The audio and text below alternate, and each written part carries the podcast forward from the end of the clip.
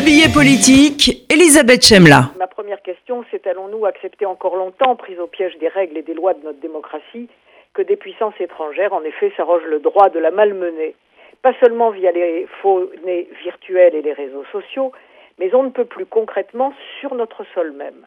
Coup sur coup ces dernières semaines, c'est ce qui s'est passé, sans soulever émotion ni indignation, encore moins de décision, l'époque à l'esprit jaune.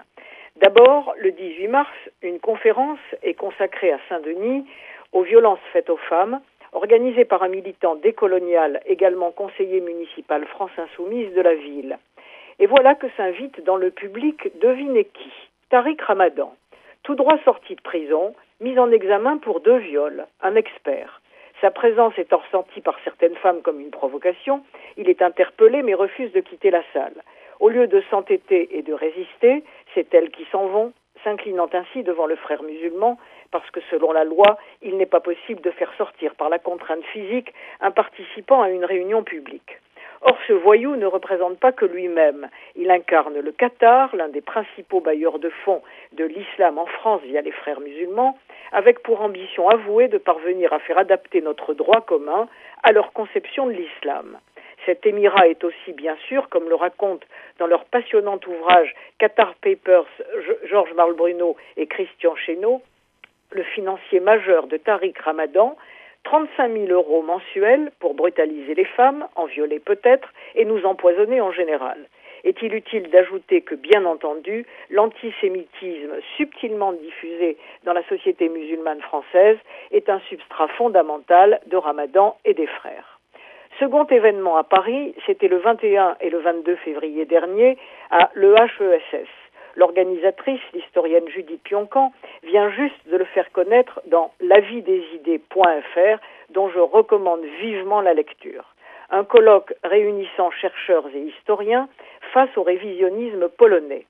Ce dernier, propulsé par l'extrême droite polonaise et son chef de file, Jaroslav Kaczynski, patron du parti Droit et Justice, dont est issu le gouvernement, peut se résumer ainsi.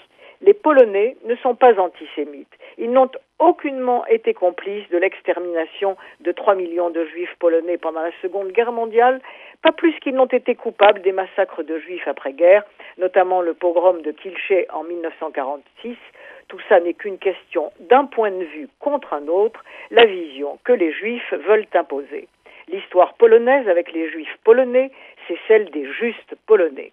En 2018, la Diète a même adopté une nouvelle loi mémorienne condamnant l'usage du terme camp de la mort polonais et tout propos accusant publiquement et contrairement aux faits la nation ou l'État polonais de responsabilité ou de complicité dans les crimes nazis.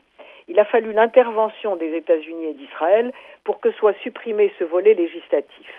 Et voilà que dans notre capitale française, tout occupée par les GJ, un groupe d'une trentaine de patriotes polonais nazifiants, emmenés par un curé nazifiant, ancien recteur de la mission polonaise catholique en France, s'empare de la salle de l'EHESS où s'ouvre le colloque de chercheurs et d'historiens, la transforme en arène, hurle, invective, distribue des brochures, parle de business de l'Holocauste, nie que l'extermination des Juifs fasse partie de l'histoire polonaise. Une femme fait même avec le pouce le geste de l'égorgement hallucinant, tout est enregistré, tronçonné, déformé, posté sur YouTube sur la chaîne souveraini.pl dont le directeur est présent dans la salle. Je renvoie au compte-rendu à l'analyse de Judith Yoncan, mais comme pour Ramadan, je pose la question pourquoi les organisateurs ont-ils accepté ces ultra-polonais? Pourquoi n'ont-ils pas appelé la police?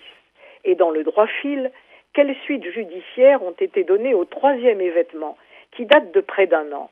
Je veux parler des affiches de la une du Point, le dictateur, jusqu'où ira Erdogan, que des militants de l'AKP ont saccagé après une semaine de harcèlement, d'insultes, d'injures antisémites. Voilà la Turquie de l'islamiste Erdogan se livrant à une attaque en règle contre la liberté de la presse telle que nous la concevons. Là encore, la société en charge des espaces publicitaires s'est inclinée. Alors, ce sera ma dernière question.